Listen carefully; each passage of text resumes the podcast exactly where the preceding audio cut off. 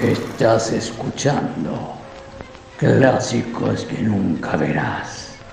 El podcast de cine donde lo fantástico, el romance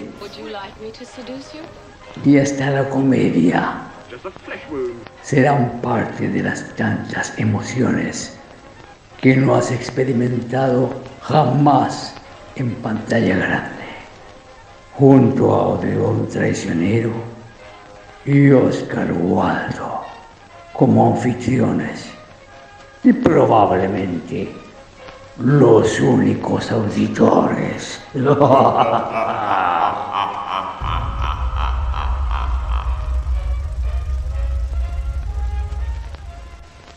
Hola, bienvenidos y bienvenidas a Clásicos que nunca verás nuevamente nuestro capítulo número no me acuerdo, un podcast donde habrá más capítulos que auditores.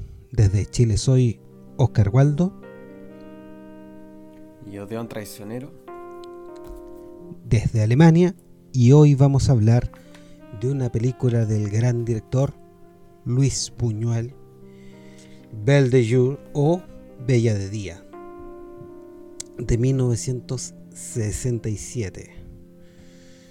1967 fue un año bastante bueno para el cine y con hartas novedades eh, mundiales, no sé, estaba en la música, fue el estreno de, de Velvet Underground, de Door, de los Grateful Dead, de Jimi Hendrix igual, Pink Floyd, eh, fue la guerra de los seis días, eh, los Beatles sacaron el Magical Mystery Tour.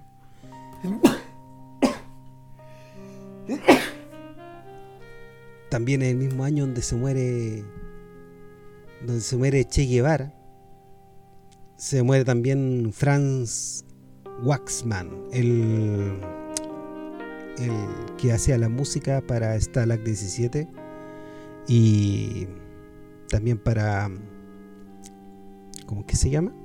Sunset Boulevard. Se muere también. Ah, el tipo medio fome. Sí, que no nos gusta. Eh, Spencer Tracy también se, se murió, pues. este, este año. El con lo cacho. He visto solo una película suya. Spencer Tracy es el medio actor. y un personaje muy, muy interesante para hablar de él. ¿Y qué pasaba en el cine? Bueno, en 1967 igual fue una fecha importante porque fue el estreno de algunas películas que igual cambiaron un poco y pavimentaron el, el, camino para lo que fue después este el nuevo Hollywood. Eh, eh, fue el estreno de Bonnie and Clyde, de El Graduado, de Graduate, de Mike Nichols. También salió eh, fue un año bueno para Cindy Poitier porque eh, salió eh, Who's Coming to Dinner con. ¿Cómo es que se llama? Kramer, Stanley Kramer. In Cold Blood, que también le fue muy bien, fue muy interesante, la, de la novela de Capote, dirigida por Richard Brook. Y. ¿Qué onda? Ah, también salió una Salieron dos películas de James Bond. Una que fue bastante influyente para este tipo de, de, películas que se llama You Only Live Twice. Eh, ¿tú, has visto las películas esas de. de ¿Cómo es que se llama? De. De este weón, el. Sean Connery, dices tú? Sí, pues, ¿no? Y las típicas películas esas que tienen una guarida adentro de un volcán. Eh, creo que he visto Goldfinger nomás de, las primeras.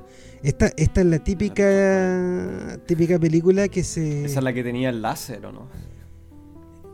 No, eh, Goldfinger es la del láser. Y donde está la Pussy Galore, que me acuerdo. Sí. creo que solo aparece al final esa buena tiene el medio nombre y, y creo que se muere el tiro. No, la Pussy Calor no se muere. Eh, aparece de nuevo. No, pues la, no se muere la Pussy Calor. Eh, de hecho, es como la, la segunda al mando la que hace que funcione la trampa a Goldfinger. Y una, y una actriz llamada Ona Blackman, que era una sex symbol que venía del, de los Avengers, pero no los Avengers eh, superhéroes, sino una serie de culto de británica. Eh, todo, el mundo la conoce, o sea, todo el mundo que le gusta el, cine la conoce.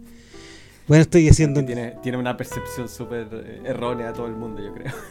Bueno, es mucho más conocida que yo creo que hay más gente que sabe que, que esa película en el planeta que, donde queda Chile. O sea, de esa serie. Sí, bueno, puedo confirmarte que nadie sabe dónde queda Chile. Por supuesto. Pero todos han oído hablar de él. Sí, sí, por, por dictadura seguramente.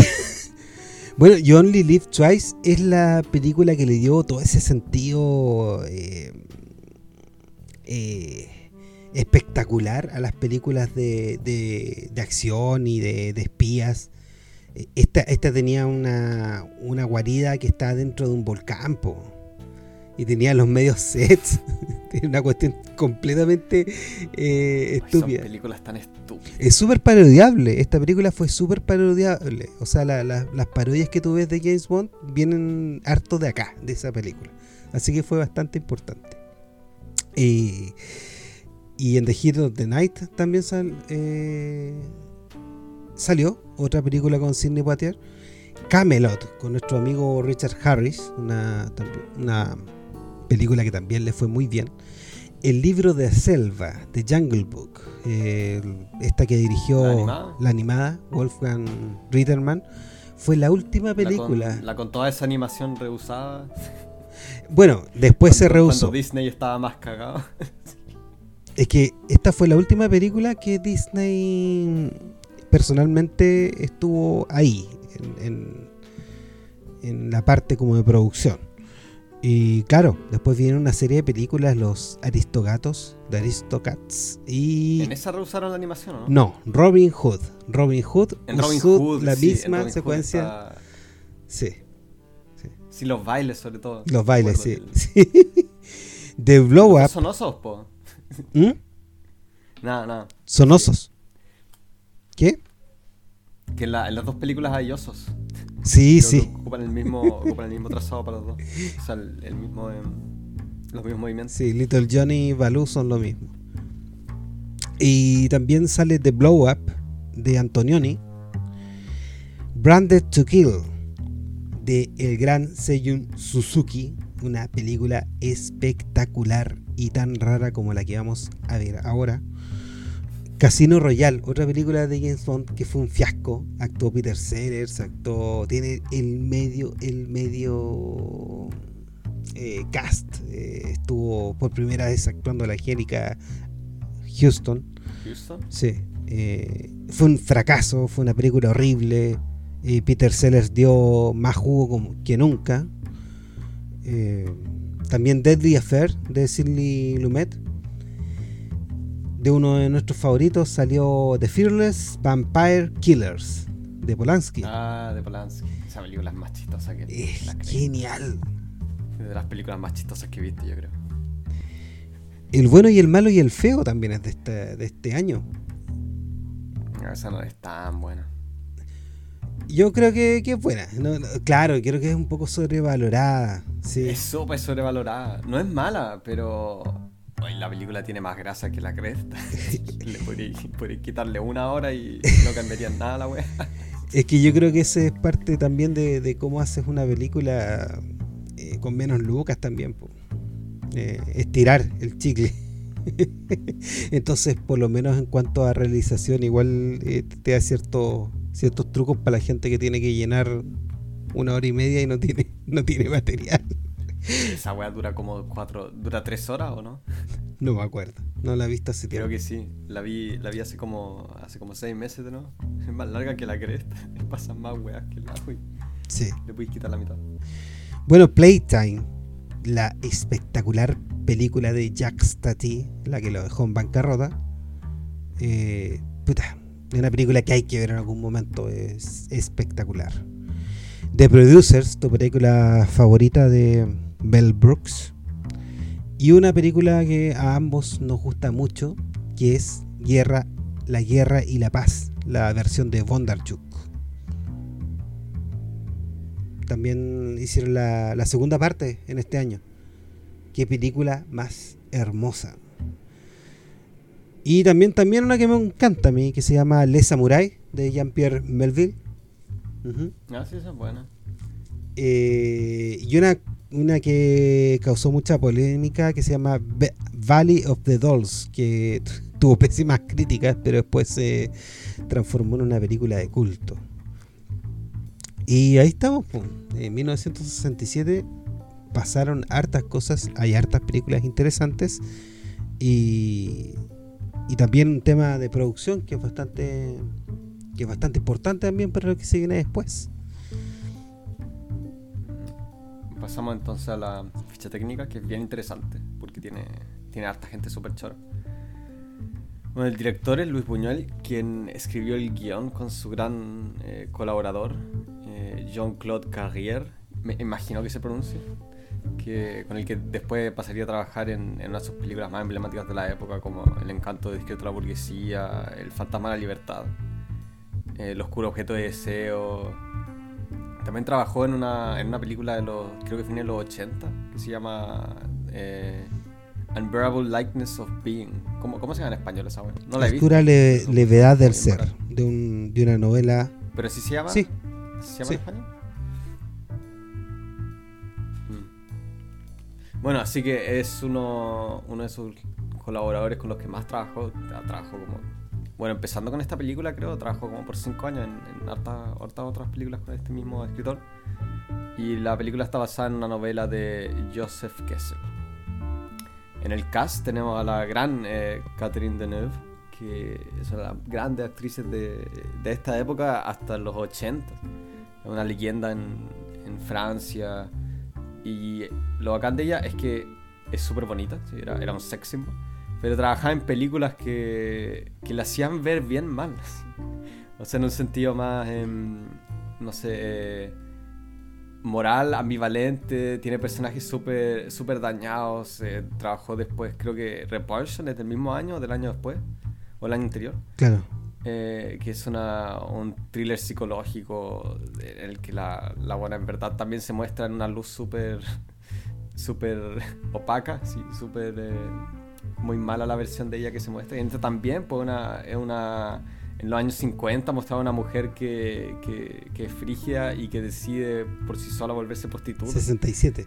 Eh, sobre todo siendo súper súper joven. Ella, ¿Cuántos años tenía cuando salió esta película? 23, algo así.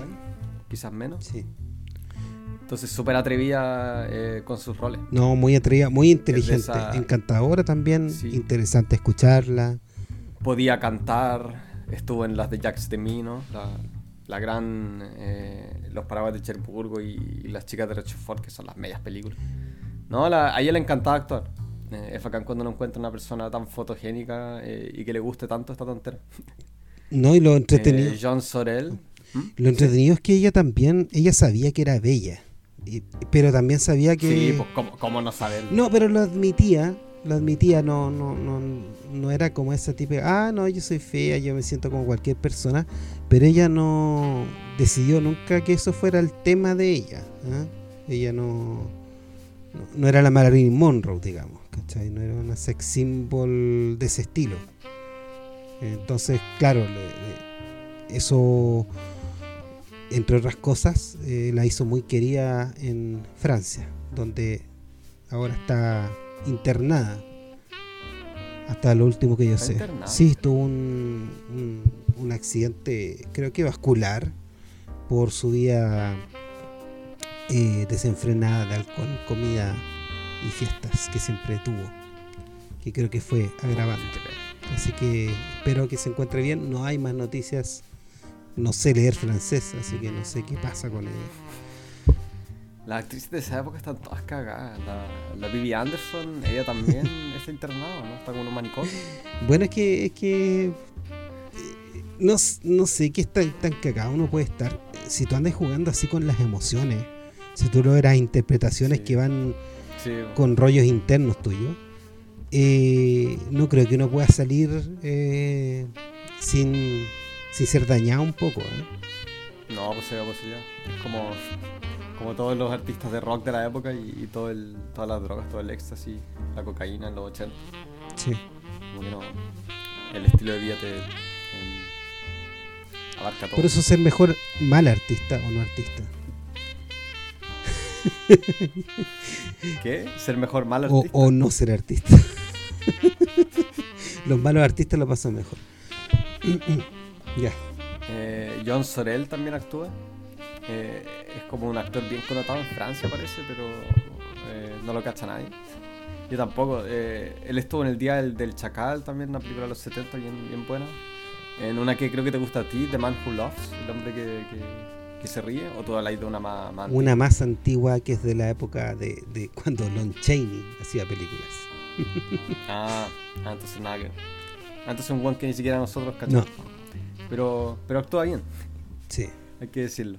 Michel Piccoli, que es uno de los grandes franceses, eh, al tipo lo veías en todo. Él actuó también en, en, en Las Damas de Rochefort. eh, trabajó en. ¿Cómo se llama esa? Le Mépris de, de Jean-Luc Godard, que es una de, sus- de sus mejores películas. ¿La cachai? Sí. Esa, el, el desprecio, Sí. creo que se llama. Es sobre una, la relación entre una, una actriz y su, y su pololo, su marido, que es un guionista.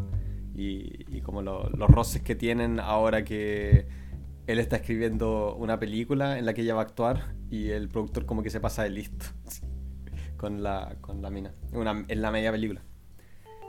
Y también actuó con también actuó en Topaz, creo, con, con Hitchcock. Sí, es un one que actúa en todo. Sí, hasta los 80 el one lo veía en cualquier cuestión. Harto. Eso Disculpa, harto actor francés vimos en Hollywood en los 60, los 70, hasta los 80. Eh, mucho actor eh, francés y también italiano. ¿eh? Una muy buena, muy buena escuela. Aparte los franceses lo que tenían es que podían estar grabando también en España al lado. Pucha, muchos participaron en Spaghetti Western porque se se grababan en, en España también, entonces tienen una variedad de títulos bien divertida.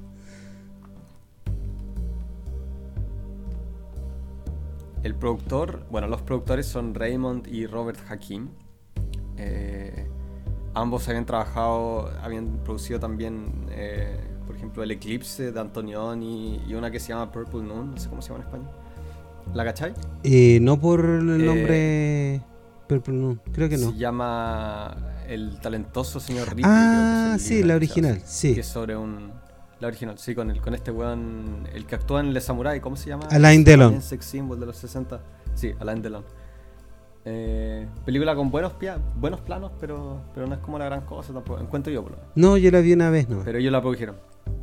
Y también, eh, bueno, hay hartas eh, anécdotas de que como que le, le hicieron la pega bastante difícil a Buñuel con ciertas cosas. Creo que la, la Catherine Deneuve dijo en una ocasión que estaba un poco desilusionada con el rodaje porque tenía la impresión de que los productores le habían eh, obstruido el paso a Buñuel cuando se trataba de hablar con los actores o de, o de enseñar cosas. De que sentía de que, de que había como una barrera entre los dos.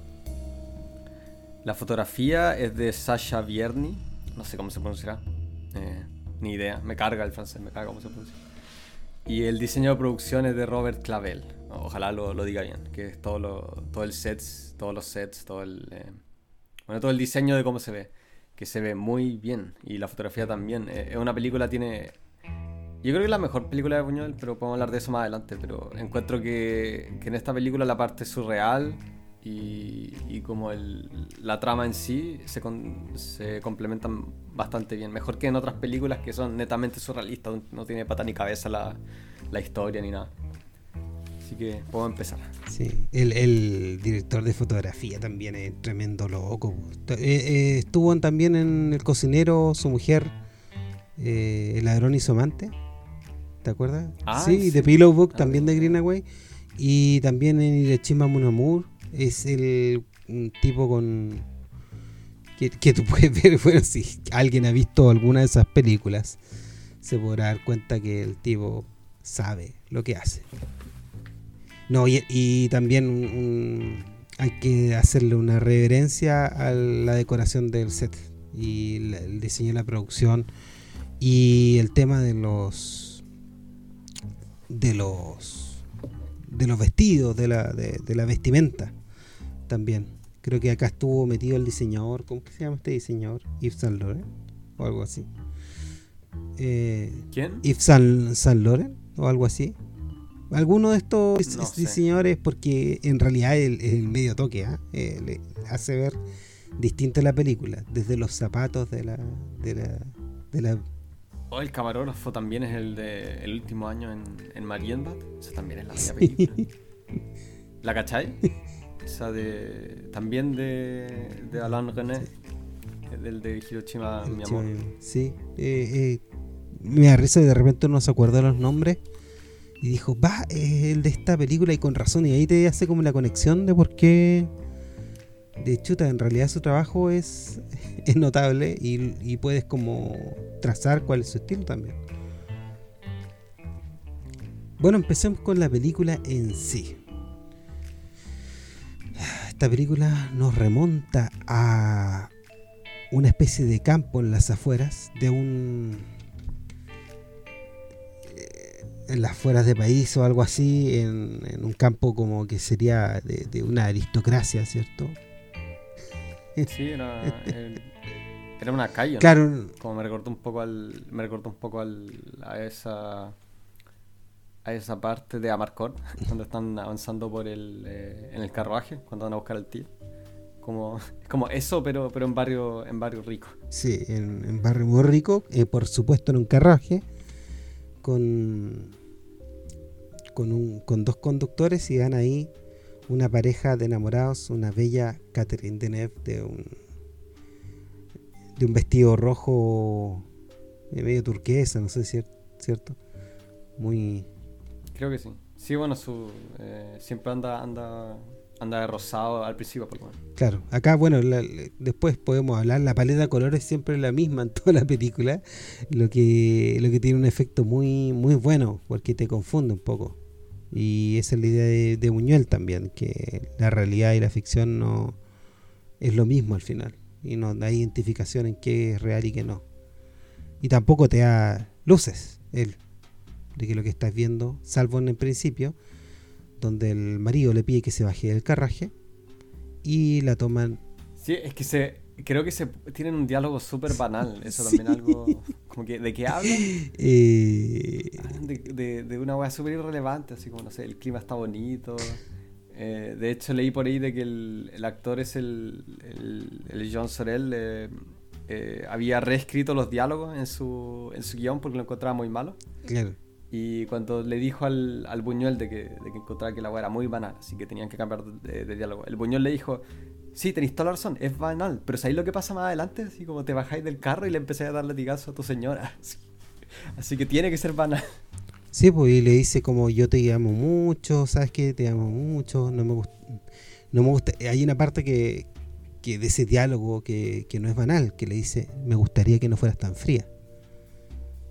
Y ahí la Catherine Deneuve, eh, que, es la reina del hielo, en realidad tiene bien, bien ganado ese apodo. su mirada, su forma de rígida de, de pararse, de sentarse, eh, eh, parte de la actuación. Y bueno, lo que hacen es lo que haría cualquier persona cuerda con, con la mujer después de una conversación así, es que la llevan para azotarla. eh, qué buena esa secuencia, cuando le, le, le, firman los zapatos y la arrastran. Es como la mordazan y le pegan unos latigazos. Y después se entiende que... Sí, lo chistoso es que en la fantasía el esposo nunca, nunca hace nada. No, nunca hace nada. De hecho, acá, acá los que los que la, la mordazan y todo son los creo que es él o los conductores del, del, del los coche. conductores sí. Y, y, en esta parte se ve que ella está como disfrutando el, los latigazos y después se le acercan los eh, los deja como para que ellos abusen de ella y ella también como que se como que se siente atraída le, le gusta. Me asusta pero me gusta. Sí es le, le sale súper bien la, la expresión facial a la a la de. Sí, no es exagerada nada eso. Esas caras, ¿no? Es que es una cara de, de como neta, neta sorpresa, pero como tú dices, sin exagerarla. Ah. Simplemente se queda petrificada y ahí es cuando uno cacha que, que anda, anda excitada. Claro. Y nos... Pasa harto a lo largo de la película. Sí. Bueno, nos damos cuenta que esto era una fantasía, un sueño. ¿O será un recuerdo? Bueno, Buñuel nunca nos deja en claro nada de eso. Nunca, nunca consideré que fuese un recuerdo, pero, quién sabe. tampoco, o sea, yo lo interpreto como un, como un, como una fantasía nomás. Pero ponte tú que sea un sueño también. O que pasó de verdad. Eh, aunque ciertas luces en el sonido, si no si te escuchas el sonido de la el tirín tirín del carruaje es como es como un sonido que no es muy real también es como una cuestión que uno podría decir ah ya usaron este sonido y se usa después entonces hay como un, cierre entre un, una fantasía y otra Habrá que preguntarle a, a no, cuál era la intención. no, no te dice nada. A ver si te No te dice nada, no te va a decir nunca nada y se murió sin decir nada. Y bueno, lo que vemos acá es que la esta mujer gélida está en, una habitación, una habitación elegante con su marido y obviamente una mujer que no quiere tener contacto con su marido. y el marido siempre le pregunta qué te pasa. Cuando pasan estas cosas, le dicen, ¿qué te pasa? Nada. Me encanta el principio también porque está, está el tipo en el baño, creo y se ve la buena en el reflejo y parece que está como en el borde de la cama nomás. Y después el tipo se da vuelta y no, resulta que son camas individuales. Claro. No sé si era... Eh, no sé si es por un tema de censura, porque sé que en Estados Unidos por lo menos en ese entonces creo no podíais mostrar a... O, o, creo que creo que era hasta los 60. Pero hubo un tiempo en el que no podías mostrar una cama matrimonial. Tenías que mostrar dos camas en, marido y mujer. Sí, eso era en Estados Unidos. No sé si era lo mismo en, en Francia. No, no era lo mismo pero bueno, una película que se distribuyó internacionalmente, pero la costumbre de dormir en dos camas es algo que, que en familia en familias como la esta de, de, como upper, upper class eh, era bastante común también. Ah, no, no, no sé si tienen contenido el, lo interesante de esto es que nos muestra que la distancia en que ellos tienen y es buena forma de, mostrarlo. Y después, como el típico de Buñuel, pasamos de ahí, donde estábamos no sé dónde, eh, y no te dice, con una elipsis no sabes cuándo pasó esto, que están en un, como en un centro recreativo de esquí de una, así como que... el típico de Buñuel, Buñuel se hace, esos saltos así, no explica nada. Entretenido. Sí, esta es su película más concreta, de hecho. Claro. Por eso quizás me gusta más que la otra. Em, bueno, y aquí lo vemos donde, donde están compartiendo con una pareja, una pareja de amigos, en, en un centro recreacional y ahí está el Michel Piccoli. sí. Qué bacán, que tiene bacán nombre. Sí. Piccoli. Como, como de restaurante italiano. Y, y, acá el detalle también de, de, las mujeres como están vestidas. Están, es como tan estiloso todo. bueno, eh, ahí donde conocemos a estos personajes eh, y después pasamos como de la nada, de nuevo como a París. una, elipsis donde no, no te explican nada. Y ahí es donde empieza a tener esa conversación con la amiga, donde la amiga le cuenta que... Pues en un taxi. En un taxi. Eh, la amiga le cuenta que, que hay estos prostíbulos en, en París y una persona que ellas conocen se, hizo prostituta, ¿cierto? Y la otra queda, queda hipnotizada con la idea. Se queda pegada. De nuevo, de nuevo pone una de esas caras tan bacanas. Sí, se queda súper pegada. Y me da risa que, que, el, el, taxista, como típico taxista, mete la cuchara. Sí, el, el taxista se mete.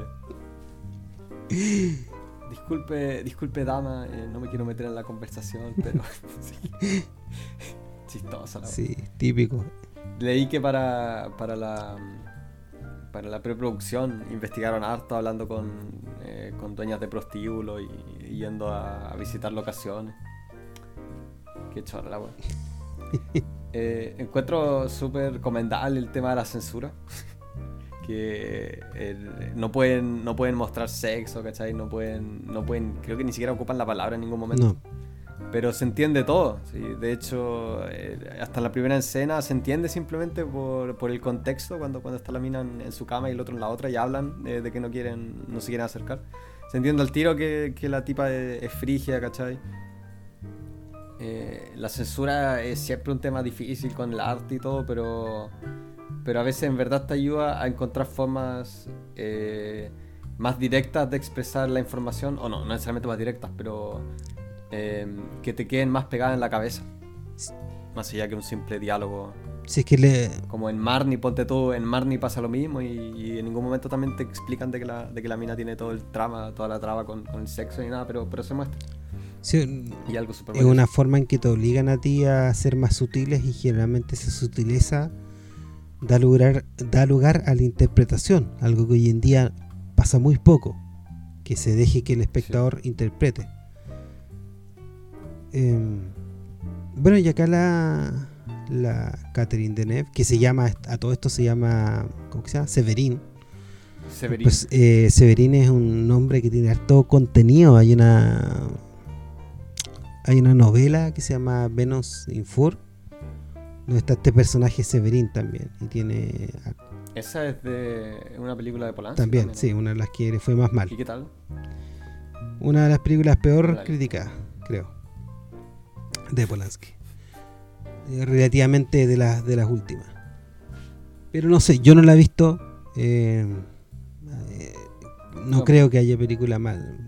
Polanski puede hacer una película mala, pero vamos a ver, todavía me falta verla. Y, claro, este personaje Severín es como súper utilizado, este nombre, para, este tipo de, personas que le gusta el sadomasoquismo, todo eso. Y la Catherine Deneuve, Severín, está vestida impecablemente, va también a otra a otro departamento, ¿cierto? En una zona lujosa de, Francia. Eh, Pero entre medio está el está el flashback, ¿no? Hay un, está ese flashback eh, súper corto a, ella cuando chica. No, que un tipo la, está tocando. Después, Eso tenía, tenía impresión de que era justo después de la escena del, en el taxi. Porque es cortito, es como, son como 30 segundos. No, no, después. Después, ahora es cuando entra, ella tiene se queda pegada con lidias de la prostitución. Y, y después em, va a ese departamento, se le cae una flor, está por supuesto una criada ahí. Y, y, me da risa, no, no, sé qué significado tiene, tiene esa cuestión. Bueno, cuando se le cae la flor, ahí es cuando, cuando ella tiene ese flashback de un abuso. Eh, Yo creo que el significado de la flor es más que nada que ya está, está en otra. Claro. Para mí, por lo claro, menos. puede ser. Es de que está, está todavía pensando en la tontería no se puede concentrar. Claro. Es que esa cuestión eh, está súper bien hecha, ¿ah? porque son unos... Es súper corto el tema del, de la escena esta del, del abuso. Es súper corta. Pero tiende al tiro. Sí, es un... Eh, de hecho, de hecho, no te dicen nada, se escucha solo, creo que la mamá que grita a Severín en el fondo mientras ella está. Eh, está con este tipo que se está agachando a su lado. Sí. Y, eso es todo. Listo. Sí, es súper bacán. Eh. De hecho, bueno, así es como funciona, encuentro yo en la vida real, con, cuando uno de repente tiene un recuerdo nomás. Eh, es una imagen o, una, o un o un momento nomás eh, dentro de una dentro de un día algo así que te hace recordar esa em, esa emoción. Sí son fotogramas. Y, que sea que sea así de violento en esta en esta película eh, lo encuentro súper bacán. Por eso encuentro que, la parte surrealista o, más eh, bueno sí surrealista emocional de la, de la película se complementa harto con la trama en sí que es sobre esta mujer tratando de superar sus trabas em, sexuales claro más allá que en otras películas como El encanto de la burguesía, que no tiene patas ni cabeza. Esa, el Fatama la libertad también. Eh, con Buñuel, en hartas películas también, El Ángel Exterminador, de repente se vuelven muy locas. Bueno, eso, eso es su tono también, pues, no sé, pues el perro andaluz es una cuestión que... El perro andaluz tampoco la soporto mucho. Porque es como, es diferente, ¿cachai? El pintor yo creo que se puede dar ese lujo porque juega harto con tu... Porque tú, tú le puedes dedicar el tiempo que tú quieras a la pintura, ¿cachai? La puedes ver por 5 segundos, la puedes ver por 5 horas. Pero la película te guía, ¿cachai? La película tiene una oración y te guía. Y que este weón están guiando por weas que no tienen ni un sentido, a veces yo pierdo la paciencia. Sí, a, mí yo tampoco es de mis favoritos Luis Buñuel, pero no es como es como es como comer sushi. Nunca nunca se me ocurriría comer sushi, pero cada vez que es como eh, un buen sushi me, me gusta harto. Esto es como, me tengo que obligar a, ver a Viñuel y, no, me pasa que me desagrada, pero como que tengo cierta... No, no me dan ganas de verlo, esa es la verdad. Pero, pero cuando lo veo digo... Oh". Pero esta película siempre siempre una sorpresa, siempre que la veo... Nunca me acuerdo de la trama y siempre que la veo la disfruto demasiado. Es una película muy, muy, muy bacana.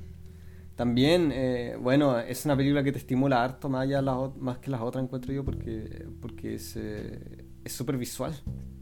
Pero con cosas que no, no tienes otra que mostrarlas visualmente, porque en, esa época no tenías cómo, no tenías cómo aludir ahí a través del diálogo. De hecho... Eh, Entonces esa, esa parte visual más eh, transgresoria es súper entretenida.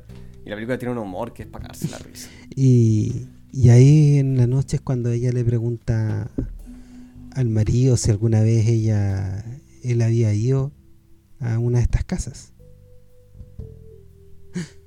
A mí, a mí me, llama mucho la atención la, el detalle en esta película de mantener siempre todo en, en los mismos tonalidades. El detalle va desde la vestimenta hasta, no sé, por las lámparas, los asientos, todo está con una mezcla entre beige, rosado, verde, ¿cierto? Es, eh, el blanco está un poco también medio medio rosado, ¿cierto? Eh, es una... Ah, sí. sí. en eso no me había fijado, pero, pero tienes razón de que es todo en... Sí, bueno, toda, la, misma paleta de colores y una cuestión que te también entre que te, te, establece el tono, pero también te, te da esa sensación de continuidad cuando la película salta eh, entre recuerdos, fantasías y, y todo se ve igual y está todo mezclado. Yo creo que en ese contexto es como un poco más fácil porque la película no tiene sombras, ¿cachai? Entonces, cosa de iluminar cada escena con una luz uniforme y te va a dar ese look como más plano en los colores. Sí. Así es como lo, lo, vi. Sí, pero, pero no sé, no. Pero creo que la, creo que la película era, era bien independiente, o sea, no, tenía, no tenía harta plata. Ah, así que es como la forma más pragmática de grabar una escena, simplemente poner una luz. Eh, sí, pero eso tú, una pantallita. Eso sirve para los para los blancos y otros colores, pero él utiliza harto el verde y en las locaciones, o sea, los marcos de las puertas verdes, eh, todo eh, con, ese color. O sea, tuvieron que elegir entonces en algún lugar. Hoy sabes que quiero este hotel porque este hotel tiene el, tiene este, asiento verde, ¿cachai? Que, ah, sí, pues, Porque todos van a un hotel. De hecho, ella va como un centro recreativo y también tiene la misma paleta de colores. Tiene un, tiene los marcos de las ventanas son, son verdes, los asientos son verdes, también hay, hay rosado, eh, eh, divertido. También mucho beige.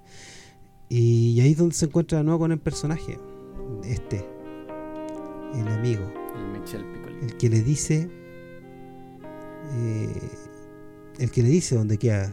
Le, da, el dato. Y es un personaje. El dato donde queda la, señora Anaís. Y un personaje interesante porque este tipo se, dirige a ella como. Como que tú ves que está súper atraído por ella. Que Sí, pues hay una, hay una tensión sexual súper palpable con ese. Bueno, con ese con ese actor en general, con todas las minas, con los, todas las, todas las actrices que, que tienen, comparten la pantalla con ese siempre, siempre está su atracción encuentro en las películas. Claro, es como Sergei Gainsbourg, ¿cómo se llama ese, loco? Que, el cantante. ¿Quién? Eh, el cantante este, el que el, que era francés, era un personaje. Y era así.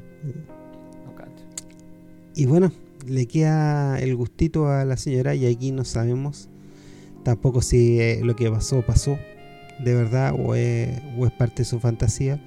Ella va, por supuesto, vestida impecablemente y hermosa, de verde, por supuesto. Sí, va, va vestida súper... Eh, va entera tapada. Tiene un abrigo súper delgado que le llega como hasta las rodillas y el pelo también se lo pone en un gorro que, que parece como de... No sé, pues de la Nefertiti. Sí. Esos que son simplemente como un, cilindro. Y con gafas. Pero, pero gafas que tienen, tienen marco a los lados también. o sea, una que no, no te deja ver nada de los ojos, sin importar de qué, desde qué perspectiva lo estés viendo. Está completamente tapado. Lleva al departamento de la Madame Anaïs, de la moda, y se presenta. Eh, me, me, da risa, no, no sé, yo no conozco todos estos tugurios, pero es como... No, no conozco cosas así, pero me parece como, como elegante el, dentro de todo el departamento. Sí, sí, eso también preguntaba. Eh, como el barrio por el que ella pasa, para entrar es como bien gris. No sé cómo serán los barrios en París, pero será será como un barrio entre comillas copa para París. ¿Será como esa la idea de, de los parisinos de un barrio eh, un barrio peligroso? Eh, no sé. Porque no, porque hay harto, hay harto eso que depende del contexto. simplemente la vi y me pregunté como es, un, es una imagen tan diferente a lo que uno, a lo que uno ve de París. ¿Será, ¿cómo, ¿Cómo lo habrán percibido los parisinos o los franceses en general cuando hayan visto el barrio por donde camináis? Así, si es como un barrio de, de prostíbulos. Bueno, no había mimos, así que ese puede ser una señal. Ni pintores. Pero tampoco hay tampoco hay negros de Algeria ni nada vendiendo de regalos. No, así que no, está, está por ahí, ¿cachai? Como, como a 5 kilómetros de la Torre Eiffel, algo así, ¿no? No, no alcanza a ver la Torre Eiffel desde acá. Ah, es como eh, un americano en París. ¿Te, viste esa película? Excelente. Con el... Sí, sí la vi. Eh, es el musical. Eh, sí, tiene, tiene partes muy este, buenas. Este, es como una historia bien fome, pero, pero puta que es bonita. a los sí. y a los oídos. Es que este es como otro París. no es el París de postal. Pero tampoco feo. ¿Será París? Imaginemos que es París, no tengo idea. Y digamos que es París. digamos que Francia es París. Digamos que es París. Pero no, no, una ciudad costera. Entonces, como es el estilo. Y ahí se encuentra después con el, con el, con el doctor, su marido. Eh, también tonos blancos, chaqueta, chaqueta café o chaqueta verde. Eh, y también los personajes que uno ve atrás también, Gabardina Beige, todo, todo me da risa. Yo me fijé harto en el tema de los colores en esta película, así que no me pude quedar abstracto de, de, lo del uniforme. Sí, eh, sirve para la caracterización también. hay una parte en la que el esposo también dice que la, la Severina es muy, es muy infantil, es como una niña. Ella anda siempre vestida de rosado. Bueno, ahí vuelve. No es como una película que se la pensaron todo bastante. Sí. Ahí vuelve Severina a este departamento de hablar con la madame. Me, da risa, no sé si en esta parte la madame me le dice que le va a dar como la mitad de la plata. Sería 50 y 50. la guala drona. Sí, la guala estafadora. La cago. Me hago madame, po. y, y, a mí me. Con las otras tres. Sí, me da risa esta parte, o sea, no sé si debería darme risa. Porque ella, eh, en la película, el inicio de, de este de esta fer que tiene el personaje de Severin, eh, trata de irse, trata, se siente como súper incómoda. Y, y, llega la man, la, la, lleva y la y la mete hacia que conozca a, las chiquillas. Que, y con unos personajes. Son buenos los personajes de, los, de los puteros acá. ¿eh? Son. Sí. Y me da risa esa cuestión de que se cree. No sé. Me da risa. Yo no, no logro entender esa cuestión de creerse ganador por estar con puta. ¿Quién, quién dice que se La cree gente ganador como que lo encuentra ganador, o sea, como que, oh, mira, estoy. Eh, voy a los prostíbulos. Ah, ah, pensé que no, la estos personajes son como así, se Ah, no, sienten sí, como súper bien, como súper a gusto. Y, y yo en una situación así me, me sentiría súper falso. como, estoy pagando para que este gallo me guste, o sea. no- uno, uno no debería No. tener que pagar. Aparte que está, ahí- es una weá como de convertir algo súper personal eh, en una transacción, la weá, la weá Sí, esto, esto nos va a hacer aún menos populares. Esto va a ser aún más, menos popular en nuestro público masculino. Pero pero yo, yo tengo esa cuestión, no. Puta, si les pica el hoyo por este comentario, se pueden ir a la chucha. Se puede ir en un prostíbulo. Cómprense, cómprense un sentido del humor, weón, en vez de pagarle a las putas. No, supongo que igual es placentero, una cuestión así, co- como lo que está experimentando ella como fantasía, ¿cachai? Y simplemente uno no tiene... Sí, pues, sí, pues para ella, para ella es algo como, eh, no sé si liberador es la palabra, pero es como salir de esa Es zona muy de bueno el confort. personaje, no sé quién es el actor este que hace el tipo, el comerciante de caramelos. eh, Es muy bueno, muy se siente muy bien. El, El- el comerciante de primer caramelo, tipo- el primer cliente. Que es como que él le sea con ellos, le hace unas bromas, las abraza, les da besos. tiene la Ah, cara de que lo pasa sí, bien, es como el Sí, como un vendedor eh, eh, de esos vendedores que andan de ciudad en ciudad, así como que tienen harta cancha. Sí, bueno, justo antes de eso Sí. la bautizan como, como Belle de Jour, ¿no? Y ahí también pasa algo súper choro que le... eh, no me acuerdo si es ella o si es la Anaís, pero se suelta el pelo. Y ahí es cuando, justo después de soltarle el pelo, ahí le dicen, ya te va a llamar eh, Bella de Día. Y También ese tipo de metáforas. claro, y hay una flor también que se llama Belle, Belle de Jour, que, que florece en el día. Sí. Y es la, es la primera vez en la película que uno la ve con el pelo en verdad suelto. Porque siempre, siempre tiene un moñito, siempre lo tiene un poco tomado. Y en esa, en esa parte en verdad que se lo suelta completamente. Bueno, él quiere. El comerciante quiere probar con la debutante. El, el, que, el que viene definitivamente, no sé, pues, cada dos días. El que, que tiene la familia esperando. De, weón, oh, mi papá trabaja N, pero no nunca tenemos lo suficiente. Y resulta que el tipo se gastó se gastó tres, tres sueldos en ir a la, a la puta día por medio. El weón que una vez al mes eh, se pone a llorar con una de las putas, confesándole confesando Claro. todas las cosas que lo tienen chatos. Como la trata la señora el trata la puro señora. domingo en que el weón está en la casa porque está fuera todo el resto de la semana. Lo trata Claro, injusta que es su vida. Eh, Bueno, entonces este viejo eh, se compra a la, a Sí. la Bella de Día por una, por una horita. Así pues hay que decirte que es Bella de Día porque, porque una de sus condiciones es que solo trabaja de 2 a 5. Entonces ahí, ahí es donde nace el juego de palabras, que es la, la flor sí, que solo solo solamente se abre en el día. Y en la noche con su marido se cierra. Y acá hay una interacción eh, divertida porque ella, porque el tipo trata de trata de, de estar con ella y la- se trata de escapar Sí, dos pues, la tipa se trata de escapar. Y, cuando, y no sé si el tipo La le da una empuja. cachetada o la empuja. Eh, la empuja hacia la Sí. cama. O le da una cachetada y la buena cae en la cama. Y ahí también pone, pone la, La expresión de maniquí. cara de todas las caras de la película. Es como un maniquí. Ella es bella como un maniquí. Sí, tiene una, sí, tiene po. una, Eh, una figura. Es que hace algo que, que con muchas mujeres parecería. O no, en realidad, en con las mujeres bonitas siempre se ve bonito, pero eso de cuando, cuando abren un poquito la boca, así como en. en, eh, Mm. como poco menos que está babeando. Esa es la cara que pone siempre. cuando- Como, un como lo que hace este tipo, como el Ben. Affleck, que siempre abre la boca cuando quiere expresar algo. Sí, po, sí, como el Ben Affleck. En esa, en Argo, me acuerdo. que Cierra la la boca, vimos, cierra la boca. quicio eso, que ninguna Cierra la boca. Hay otra forma de, de expresar lo que estás sintiendo. Cierra la boca. Bueno. Claro, ábrela. O ábrela, como en este caso.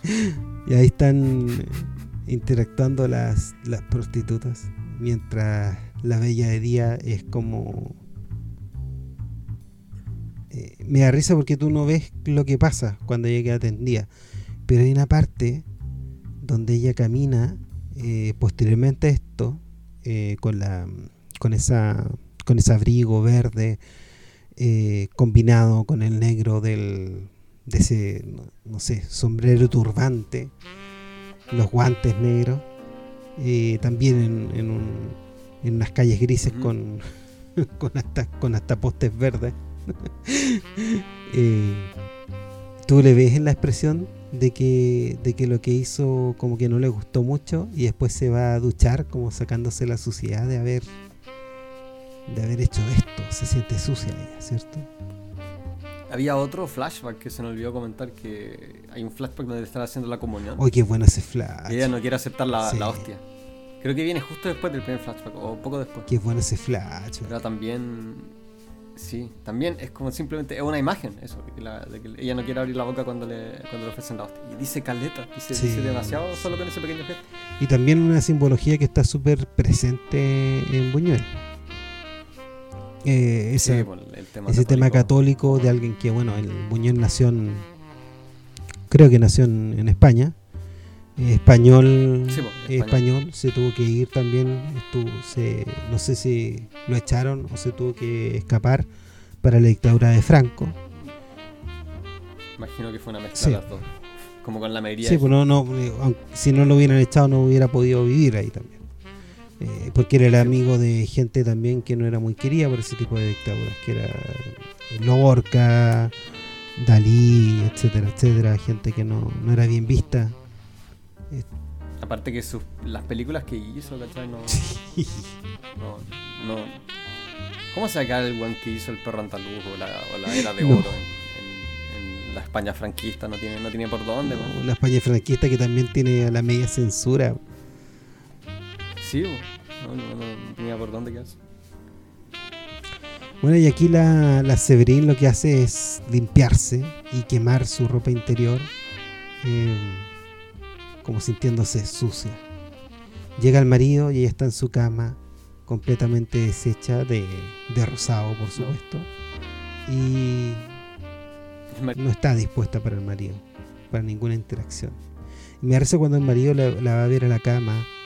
Eh, también. Es un pelmazo porque es un cariño súper frío. Un buen, sí, pues cero pasión. Es como el.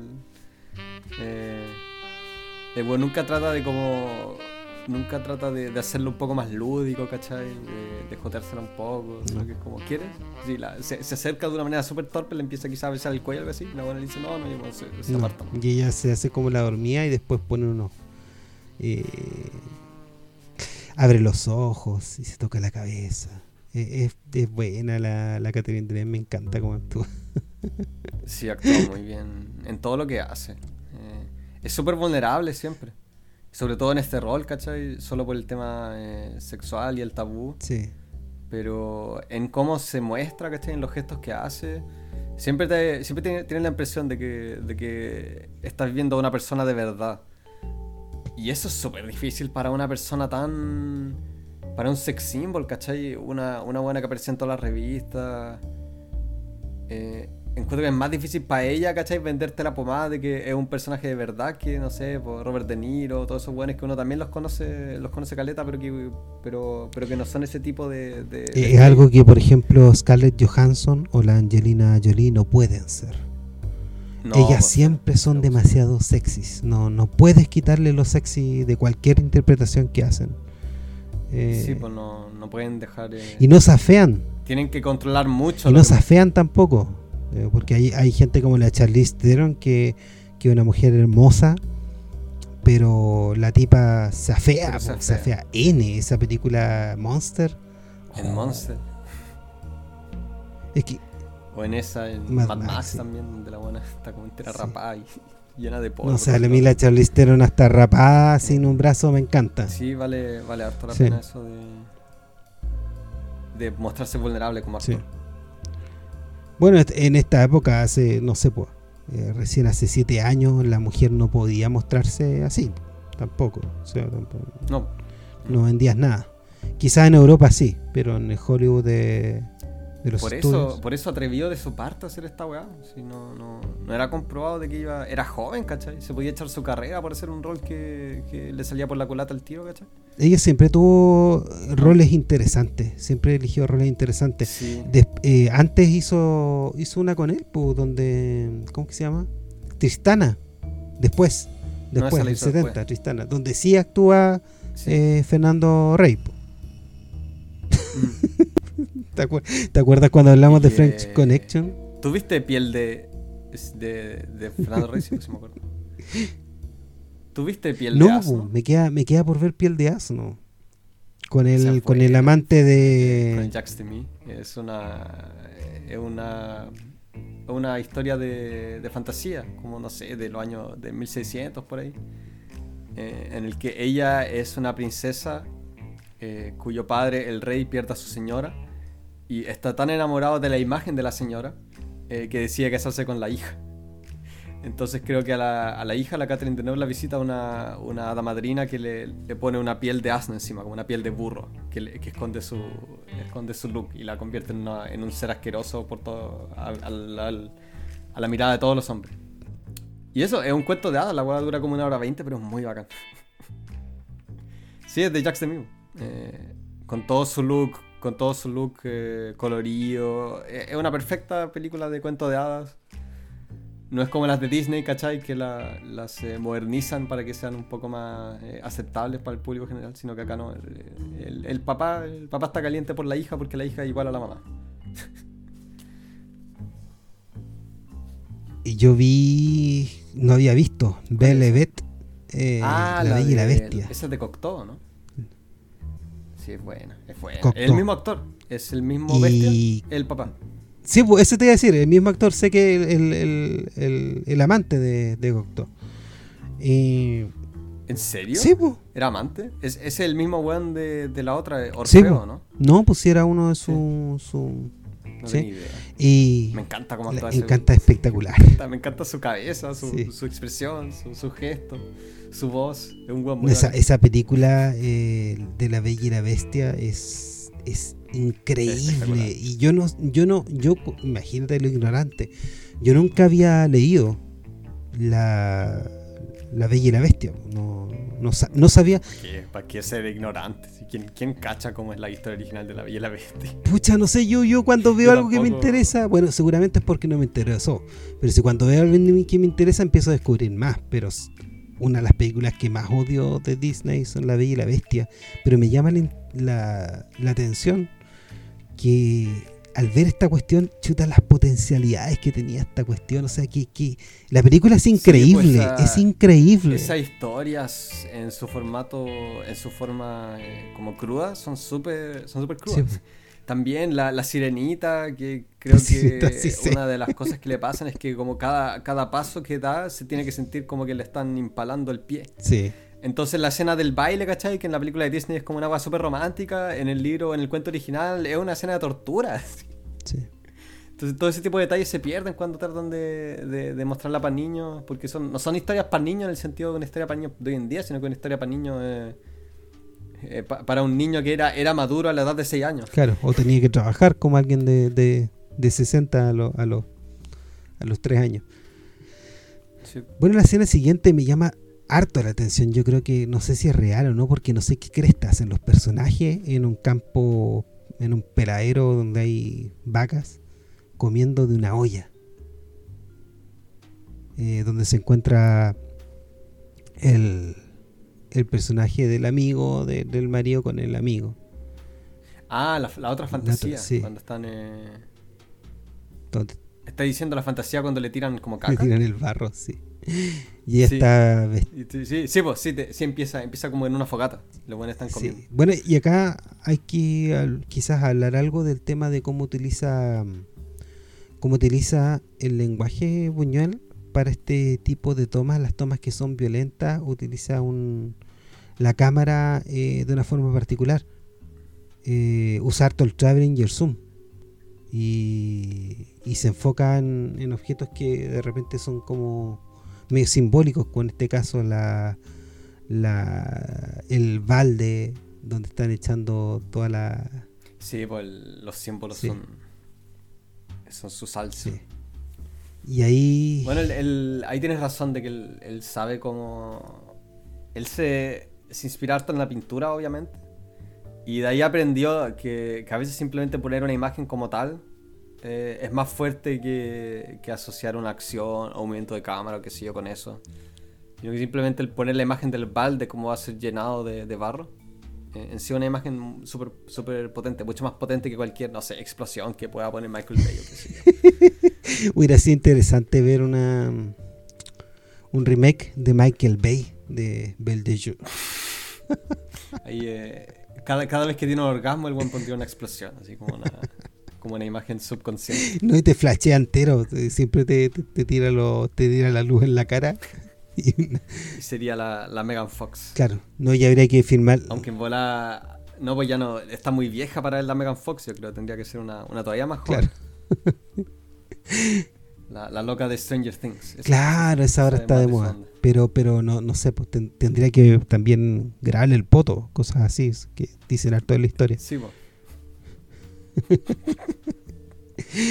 y es súper buena esta fantasía, porque la tipa está. La tipa está. Mm, está de blanco. Y como, que se simboliza. Está de blanco, está, está atada, tiene, tiene una mano en alto. Sí. es como una imagen, como que me recuerda harto a la Estatua de Libertad. La, simplemente la postura que tiene ella con el vestido y el peinado. Claro, bella, blanca y, la ensucian entera con este barro que la salpica y me, me da risa la edición porque hay ediciones eh, hay como una edición cuando él le tira como que se fuera repitiendo. Y ahí tiene como el carácter eh, también en la, en la edición lo que pasa es que él de repente va a cortar eh, no va a mostrar cómo le llega el cómo le llega el, el tarrón de, de, barro sino que va a cortar a que la cara está un poco más embarrada claro esa es la, edición que hace de, es súper fuerte y también es bacán que, sea el Michel Piccoli el que le tire la, el que le tira el barro y el, esposo lo está mandoneando nomás. Claro, el esposo siempre es eso. También el esposo, nunca, nunca, está involucrado. No, el esposo va flotando por toda esta historia. Eh, no, no, es, no es. Bueno, después es más relevante, digamos. Y la dejan hecha pico a la pobre. debió, haber, sido un día de perros para ella que le, tiren. O sea, ni cagando es barro, pero el hecho de que le tiren todas esas weas en la cara. Sí. A la sex symbol. Debió haber sido difícil. Sí, que creo que fue un rodaje bastante difícil para Bueno, más Dijo que lo pasó bien, pero, pero que le costó. Más difícil fue después porque se le murió su, su hermana. La hermana con que había actuado. La hermana de, de Rochefort, pues de veras, que es su hermana de Sí, pues la hermana de. y era preciosa igual la hermana. Sí, pues la, hermana. Eso lo bacán de, de, Rochefort. Eh, un amigo mío me, dijo, me acuerdo que me lo expresó de una manera bien concisa. Que es como, tú ves a dos hermanas y, y cada, cada una cuando la ves te parece más bonita que la anterior. Sí. Tienen esa, esa calidad como mágica. Sí, eh, la, hermana era preciosa y se murió y, y, fue una, algo muy importante para ella, obviamente. Eh, después se reveló, después que los dos, las dos fueron amantes de Truffaut. ¿Las dos? ¿De Truffaut? en algún momento. bueno, vuelve Severín a este departamentito a ofrecerse. Y ahora le toca el, le toca el, cuatro ojos, ¿o no? Claro, y esta vez me da risa porque esta vez ella no va tímidamente, sino ella pone la mano en la puerta para que no se la cierren. Y se ve como más contenta de asumir su rol. Y también las otras contentas con ella. Le dicen, ¡ay, qué lindo tu... Qué, lindo tu vestimenta y todo eso, porque la tipa obviamente está vestida con las mejores ropas que pueden haber. Sí, pues, de hecho una, una creo que se pica, así como eh, cuando, le, cuando le preguntan la marca, la buena dice, no sé, pues ponte tu cochanel o qué sé yo. una de ellas creo que se, se ofende un poco de, que, de que esta buena que tiene, tiene la una bandeja de plata, ande, ande trabajando de puta. Bueno, de algo hay que vivir, como dice la canción. De algo hay que vivir. Como decían los, como decían los nazis, el, trabajo te liberará. Claro. como eso mismo, la buena tiene mucho tiempo. El trabajo dignifica. Y ahí llega el, este personaje que es el miope. Es divertido este personaje, está también caracterizado. Es muy, chistoso. también es bacán, eh, bueno, es bacán que sea francés, simplemente. Eso le da como un toque todavía más cerdo al weón el acento culiado. pero también las paralelas que hay entre él y ella, ¿cachai? Eh, porque el buen llega y el buen primero está emputecido porque la buena se está desvistiendo. Claro, y una persona que tiene. La, Bel- la de se está desvistiendo. El tipo le dice: No, no, no te explicaron lo que hay que hacer. No, mira, eh, vamos a intentarlo de nuevo. El buen sale de la pieza y vuelve a entrar. Claro, lo que él le gusta. ¿Qué- cómo- cuál, es, ¿Cuál es el juego? Que es como una condesa o no? Ese, ¿Qué es lo que dice? Porque es una. La fantasía es como con un título. Claro, y él es como un mayordomo. La señora no está Sí, satisfecha conmigo. Le dice una cosa así. Y el tipo se lo dice con un, con un látigo en, en la mano. Y, en- y, y de nuevo ella fracasa. po. Me da risa porque como prostituta Sí, es pues la- horrible. La, buena le dice como, no, eh, no, no, no estoy satisfecha. El buen se pica y la echa de la pieza. No. No, no es lo suficientemente violento. No sé si fue con querer o sin querer, pero yo interpreto el tipo de belleza de Catherine Deneuve con una belleza inútil. Porque en el momento de, de poder sentir placer, ella es torpe, torpe, pues nunca puede cumplir el rol que quiere cumplir. Siempre está, por lo menos en esta etapa de la película, es una persona que, que es hermosa, pero que no, no puede llegar a nadie. po. Y es por eso que le hacen ver eh, por, un, por un hoyo como la, la otra meretriz interactúa con el interactúa con este El detalle del hoyo es muy bacán. Sí, Hitchcock Que la buena tenga, tenga un hoyo para, para andar vigilando cómo andan, eh, cómo andan trabajando las prostitutas. claro La señora Anaís. nice. y después un personaje sale un personaje que este es oriental que me encanta Pero, pero sigamos con la escena porque es chistoso que la, la- al le empiezan a pisar y, y la Severina está súper impactada. Y ahí también yo lo interpreté como, como. eh, Es la misma fantasía que tiene ella. Ella también fantasía con que le saquen la cresta, con que le, le pasen por encima. Pero, pero el verlo plasmado frente a ella, la buena tiene. La buena en verdad que se siente súper. eh, bueno, yo lo interpreto por lo menos, ¿no? de, que, de que se siente súper avergonzada por, por eso. claro hay harta culpa Es súper bacán. Pero también es, es difícil eh, en verdad saber qué es lo que está pensando porque no, no- nunca te lo dicen. Lo que, lo que es también el, parte del encanto de estas películas. Que estimulan la, la creatividad, la interpretación. Ay. Y me da risa cuando pasa eso, la, la, la Severin dice, ¿cómo se puede caer tan bajo? Ah, qué chanta. Sí, sí eso dice ella, de veras. Sí. tiene- dice, ¿cómo puede caer tan bajo? Y lo hace con una voz que, que, que no tiene ni un convencimiento de lo que está diciendo. po. Eh, esa voz- esa- esas caras que pone ella también son unas caras que te dicen... Bueno, eh, me gusta pensar de que la, la Anaís y todas las otras prostitutas te- en verdad saben de que a la buena le encanta eso. de más, pues tienen... ¿Qué otra razón tendría ella para venir? Pues, si no- eh, de más, pues, y la gente que está en esos ambientes tiene una, una inteligencia callejera que te, Sí, te po, echa una mirada y te... una, una intuición. Si han. eh, bueno, se ganan la vida viendo a gente en sus momentos como más íntimos, ¿cachai? Entonces, es imposible no, no aprender a reconocer ese tipo de cosas en todo el resto de la gente. Es como esa gente que trabaja en 10 de julio, acá en Santiago, donde venden eh, eh, cosas de auto y todo eso. Es gente que, que, que te, te cacha el tiro.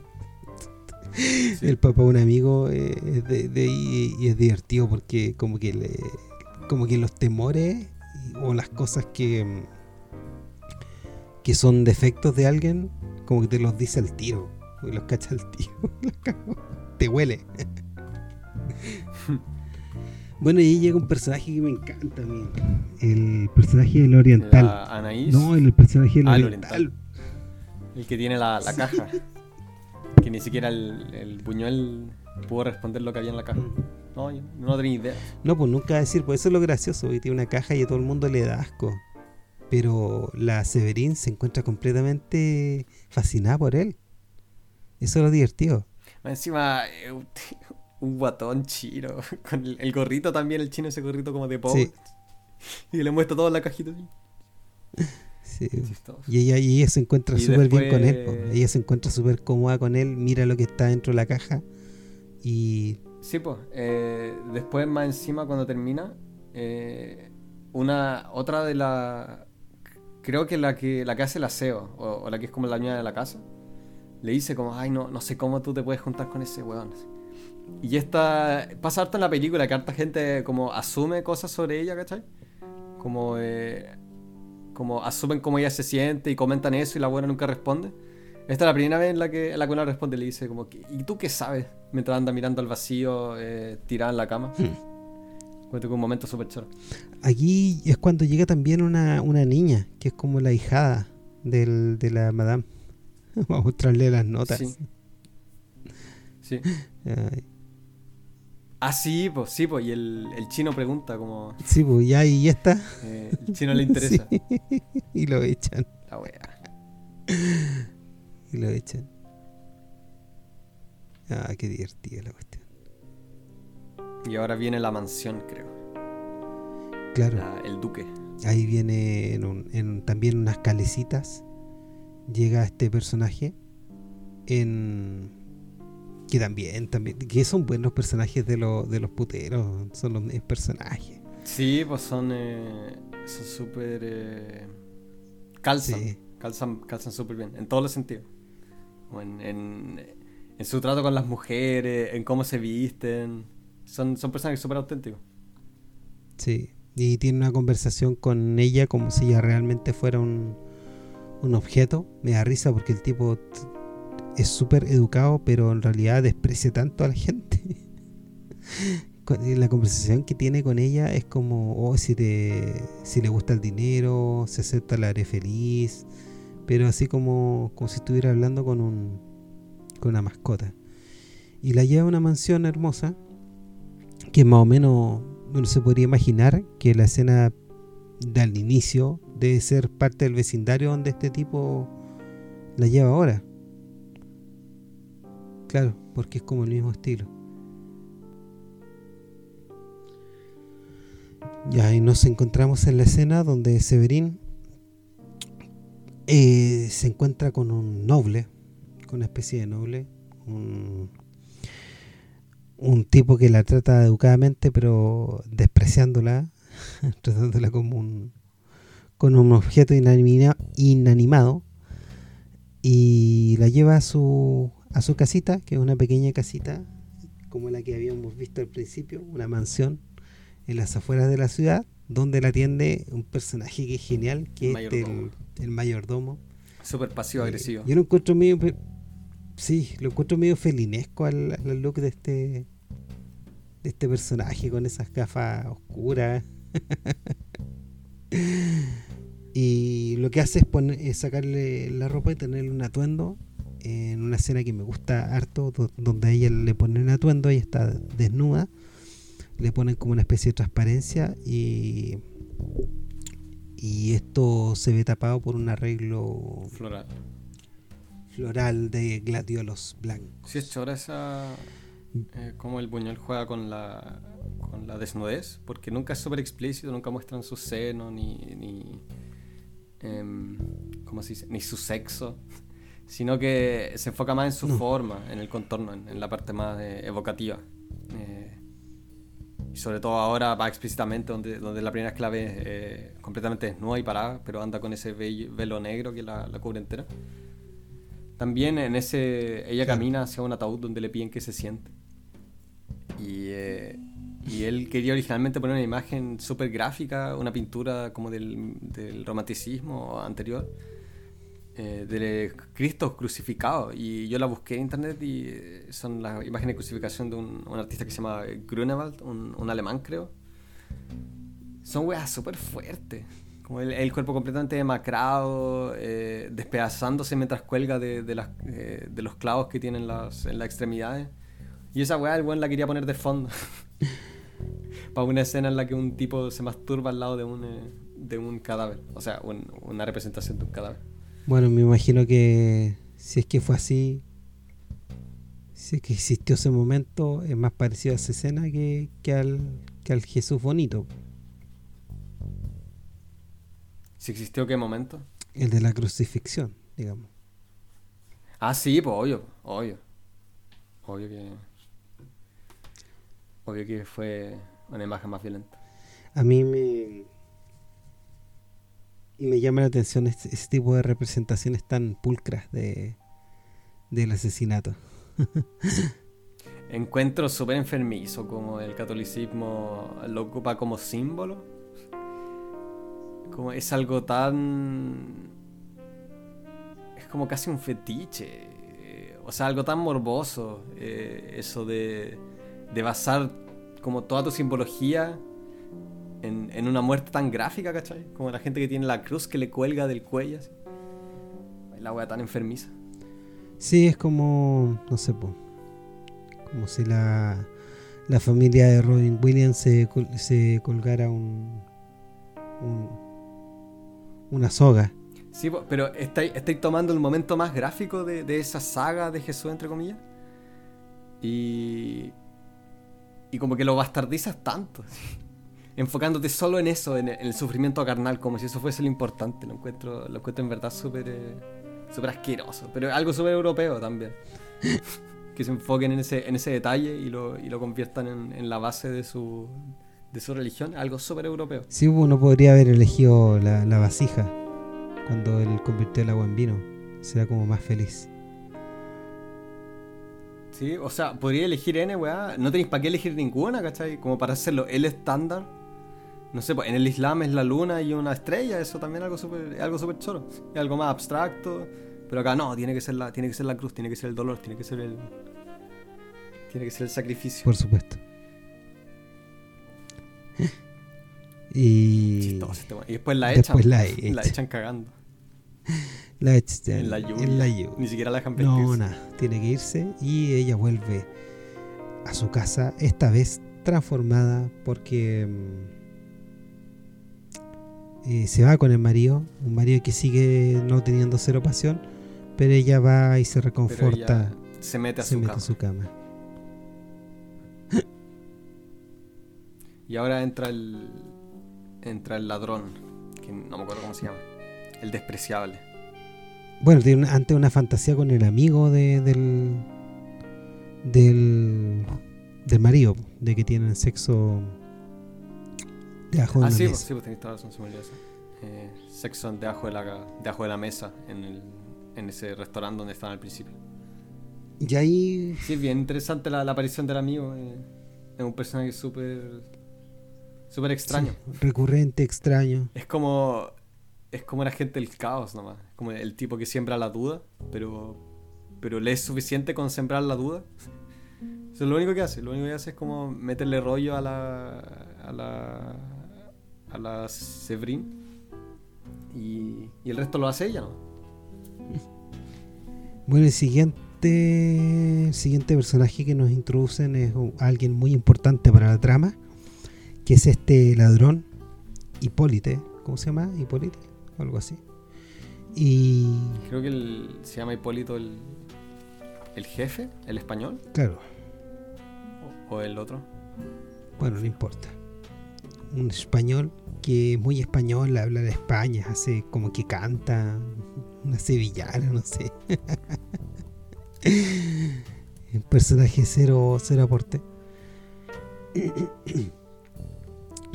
Y, y ahí elige a Severín. Marcel. así se Marcel. Marcel. Y un personaje. Sí, eh, me encanta su caracterización. eh, un tipo súper pretencioso, anda... ¿Cómo se mueve? Se mueve de una manera súper agresivamente, pero, pero súper elegante al mismo se tiempo. pavonea. Eh, tiene una mirada súper asquerosa, tiene esos dientes de, de metal, como que los los reluce todo el rato.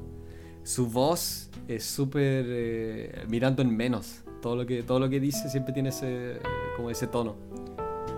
Ese tono de que todo le asco. Sí, mira para abajo. De hecho, de hecho, en la primera escena en la que ellos dos tienen sexo, ella se, se desviste y él cacha que tiene como una marca de nacimiento en la espalda y le da asco. Como un weón tan. Es como el weón que menos, menos derecho tiene a ser superficial. Y es sumamente superficial, po. Si el tipo no, Sí, pues. no está ni ahí. Y, y eso es lo que hace que. Para él todo, todo sirve como de. Todo tiene un uso nomás. Claro, y al sentirse usada, ella completa su fantasía.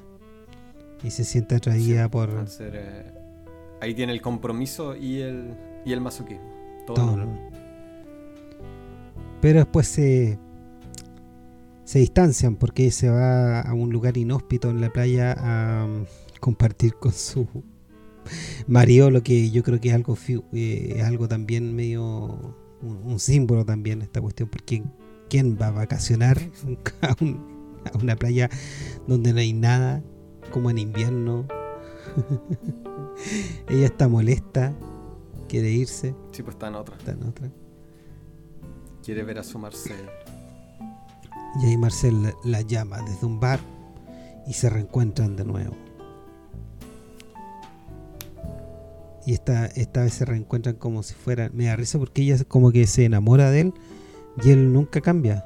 Él es una posesión. No, pues como que le gusta la idea, ¿no? El, tipo la, necesita. O sea, ella tiene la, la impresión de que la necesita. Me gusta esa escena que, que, el, tipo cuando van a tener sexo se ven los dos pies, los pies rígidos de ella con unos zapatos preciosos y él se saca su foto y tiene un calcetín con papa. Es como si estuviera. Me decimos un calcetín, un calcetín hecho pez. Sí, pues es como. No es como un calcetín al que le hicieron un hoyo, sino que un calcetín que en verdad se parece que lo, lo, lo gastaron y lo gastaron hasta que, hasta que le hicieron el hoyo. Sí, y esta es como una no sé, pues como, como de nuevo recurrente la imagen de algo sucio que está haciendo una mácula, una mancha en esta, en esta belleza blanca, prístina de, y, frígida de la, de la Severín. Bueno, Severina. Y después vuelve a aparecer el, el Michel Piccoli. Le hace una, una última visita de imprevisto. claro. Y antes de eso vimos a que a la escena donde ella se encuentra bien con el marido. Eh, lo, Así, pues me que es importante porque el marido le dice hoy que estás bien, que te veo muy contenta, nunca te había visto reír así. Eh, y ella como que descubriendo, viendo su fantasía se puede sentir mejor, con más a gusto consigo misma. Y en las afueras de, de este especie de hospital, él ve una silla de ruedas y se queda pegado en una silla de ruedas. Y se queda pegado. ay, ay, ay. Sí, eso es como algo súper super puñal. Pero me, me, encantan esos detalles nomás. Como.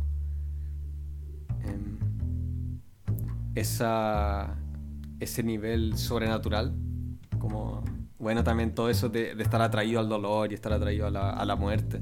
Está todo eso metido dentro de esa. Dentro de esa. De esa imagen. Bueno, también hemos hablado de esto, pero el Buñuel me imagino que se, se inspira harto en, en pinturas en sí. sí. Eh, por eso su, eh, trabaja harto con cosas fuera de contexto, porque las pinturas generalmente no tienen un contexto, ¿cachai? A menos que estés pintando una escena, no sé, una escena de, de, la Biblia o qué sé yo. Eh, en general la imagen en sí tiene que ser lo suficientemente fuerte como para, em, para expresar o, o, meterte la idea que, que tiene que Em, que tiene que meterte. Así que se lo encuentro algo súper valioso en, su forma de hacer cine. Sí. Su, su compromiso con, con, los símbolos nomás, con los símbolos como tal, sin contexto.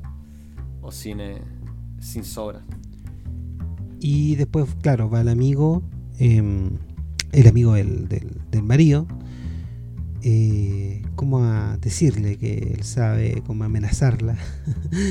Ah. Sí, pero eso es lo único que hace con el tipo, lo único que hace es meterle la duda y humillarla. Claro. Una cosa que a ella le gusta. También está ese juego entre ellos, sí. Cosa que a ella le excita. Mm, por eso se siente tan vulnerable también, porque como tiene la impresión de que este tipo sabe algo de ella que ella no le dio el permiso de saber. Claro, y después vemos otra escena de, de fantasía que, que, que, como tú decías, era un, un reflejo de un estado de ánimo, que es un duelo entre el amigo y el marido. y. Sí, pues eh, un duelo en el que la, que la que sale muerta es ella. Claro. Sí, son, son más que nada estados de ánimo esta, estas escapadas al, como el, reino surreal. Sí, y donde... Eh, porque acá también es el, es el marido el que le dispara, ¿cachai? Pero en el contexto del duelo que está entre él y el otro, el otro, el amigo. Así que es como, como que se podría decir de que el amigo le dio la, munición poco menos. Pero, pero siempre vienen en un momento, no vienen al lote, ¿cachai? Siempre vienen en un momento cuando la, cuando la Severina ha hecho una nueva, una nueva experiencia o, o, algo nuevo ha pasado, ¿cachai? Una nueva sorpresa, algo así. Ahí es cuando vienen estas, estas fantasías que sirven como para, para acentuar quizá algún aspecto de eso que acaba de ocurrir, o, así es como lo veo yo por lo menos. Quién sabe lo que estaba pensando Luis Buñuel. Sí. Pero creo que por eso me gusta tanto esta película, eh, porque la, la, parte concreta y la parte surreal van bien de la mano, van bien entreconectadas. Claro, y no, van eh, no, no, hay distinciones. Se complementan. Y me gusta en esta escena porque la única parte donde, donde el marido muestra algo de pasión es cuando le dispara. Sí, es la única fantasía en la que el marido hace algo también. Después ella decide irse del prostíbulo. Y, y, en una escena donde se despide de la madame, me gusta que, que es como una escena donde ella insinúa cierto coqueteo con ella. Como que la va a, a besar Ah, sí, pues, eso también había pasado antes, que la, la, la Anaís la besó, ¿no? Le daba un beso en, la, en los labios al principio. Y bueno, se va del prostíbulo, pero la sigue el secuaz de su, de su amante, el que llega a pavonearse al departamento y la amenaza. El Marcel. Marcel la amenaza. Me encanta, me encanta como el tipo la amenaza, pero está como tan picado que, ni siquiera se ni siquiera trata de, em, de generar un conflicto ni nada, sino que cuando ella le dice que ella, ella no, va, no va a seguir trabajando, él dice, ah, bueno, voy a esperar a tu marido, entonces sí le vamos a contar. Pero en ningún momento, en ningún momento está como dispuesto a pelear por la wea, sino que simplemente lo, todo lo que dice es una especie de... No, requiere explicación. Bueno, lo que pasa es que él se queda afuera esperando, esperando con su secuaz. Y lo hace salir del auto, le dispara, llegan los policías y en una escena dramática de muerte cae desfallecido, dándose vueltas. Eso es algo que a los franceses les sale súper bien. Eh. Me imagino que es por, eh, por lo exagerados que son con su arte, ¿cachai? El amor en, Francia siempre, siempre va de lado con el sufrimiento. Puede, puede, estar todo bien en la relación, pero siempre van a encontrar un problema, alguna weá de la que se pueden... Eh, que les va a amargar toda la onda. Claro, el amor se relaciona con, el con el sufrimiento y eso que no todos se casan. Sí, y por eso acá están, por eso encuentro que los franceses generan las películas, no sé, pues en esa, en, Breathless de Godard o en, otros noir de la época, siempre cuando les disparan, se desploman de verdad, se tiran, se tiran al suelo de forma súper dramática, casi que pareciese mono animado. Yo creo que tiene que ver con eso, con que el, francés en cierta manera eh, disfruta siendo cagado por el destino. Porque esa, ese es como el, cliché del, artista. Que él siempre sufre, siempre muere. Y a los franceses le encanta esa weá. Bueno, y en un otro giro dramático vemos que en un, eh, vemos un hospital y resulta que el marido de Severín esta vez por motivos desconocidos se quedó en silla de ruedas y aparte ciego. todo cagado. Y lo vemos en la silla de ruedas que justamente había visto hace unas, habíamos visto hace unas escenas, la misma silla de ruedas, y está él tirado. Y se va Severín muy contenta con esta situación.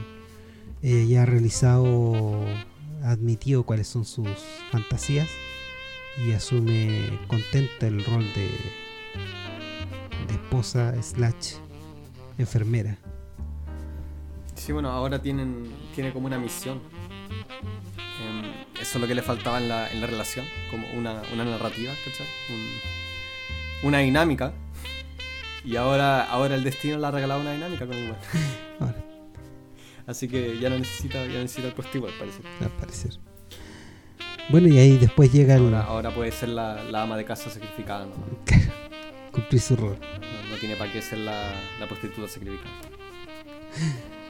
me parece que después llega el amigo en una actitud distinta, completamente distinta este, este amigo. Este amigo sirve harto para la trama. Me parece el personaje súper bueno.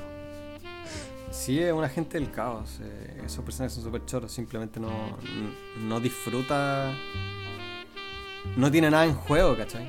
El tipo, en todas las escenas en las que él aparece, lo único que quiere es como sembrar duda o, o echarle un poco de encima al fuego, pero el tipo en general no tiene nada que perder ni que ganar. Eh, eso es lo que lo hace tan interesante. Y, y, la dinámica que tiene con la Severin también. Sí. esa tensión sexual que tienen siempre. Acá estos dos personajes quedan en paz porque él llega con una actitud completamente distinta, eh, a, como a reconciliarse, tampoco tiene una actitud lasciva con ella, cosa que es raro. Y ella también lo, no le discute. Eh, él dice que viene a, contar la verdad al, al, marido porque él merece saber eh, em, quién está cuidando de él, ¿cachai? ¿Qué es lo que ocurría? ¿Qué es lo que ha ocurrido? Y la, y la Severin lo, lo entiende nomás. Claro no le, no le hace ninguna objeción, así, de eso no me acuerdo mucho. Y en una de las partes que más me gusta de esta película es la que viene a continuación. Que ella va hacia la puerta y lo que hace Buñuel es que nos muestra nos muestra sus zapatos verdes. Todo muy estiloso acá, me encanta esa cuestión. Súper cuidado el look de ella, súper cuidado ella va caminando y después me, gusta que ella, tú ves un acercamiento y ella con su mano toca un borde de, un mueble, de ese mueble como de marfil, como si fuera también una cuestión como una metáfora al, sentir, al, tener algo que tocar. me gusta cuando lo va a dejar. Después vemos al marido que se, que se da un acercamiento con unas lágrimas en los ojos. Sí, pues le, saca lo. Creo que le quita lo. Ah, no, no, es sin. Es después que se quita la. Sí. Sí, también, una imagen súper fuerte nomás. porque tiene, tiene esa gafas, porque está ciego y cae, corre la gota debajo. Sí. Y después viene lo que podría considerarse otra fantasía. eh, ¿Por qué ocurre? Hay algo que ¿Cómo se nota la transición entre la fantasía y la, y la realidad? No me acuerdo de eso. Solo me acuerdo que solo me acuerdo de lo que ocurre en la fantasía, pero no me acuerdo. Lo que, lo que ella ve es que él se quita las, gafas y finalmente camina. Sí, pues, pero, pero ¿hay algo que, que precipita esa, esa visión no, o simplemente un no, es una cuestión, ni siquiera hay un corte. Es la misma escena, la misma cámara que está rodando y él le dice, ¿en qué piensas, Severín? En ti. Sí. Es bacán esa la capa Sí, lo otro bacán es que es que ella escucha escucha el carruaje, ¿cachai? Que tiene esa, esas como eh, ¿cómo se dice esto? Esas campanitas. Sí. Y ella camina a la ventana y en la ventana eh, ve ese mismo plano del principio eh, de esa carretera eh, donde pasa el carruaje sin, sin pasajeros. Sí. Y ahí terminó la película, en ese plano. Corta. Buñuel él mismo dijo que no, no tenía idea de lo que significaba. No, no tiene idea y, no significa nada porque si tú te ves en, la parte donde están, no están en la mansión, sino que están en la ciudad. No, pues. Entonces no pues, tiene eh, sentido. Es de nuevo, es como un estado de ánimo. se cierra el cielo. Y eso fue el final de Bella de Día. Muy buena la película. Es la mejor que tiene, cuento Leí por ahí que a Hitchcock le gustaba la película, obviamente por todo el tema sexual y masoquista y la, la rubia. Quería solo botarlo por ahí el, tema. No, tiene. Bueno, como dije, encuentro que, que es súper refinado todo. Eh, es la película en donde las, la fortaleza de Buñuel se nota mejor, encuentro yo.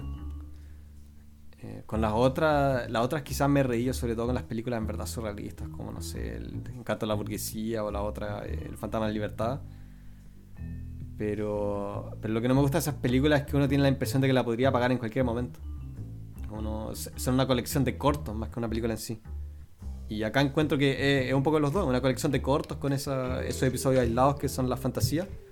Claro, y un relato. Eh, pero al mismo tiempo tiene esa historia que va en la que se muestra cómo la, la Severin eh, se desarrolla como persona.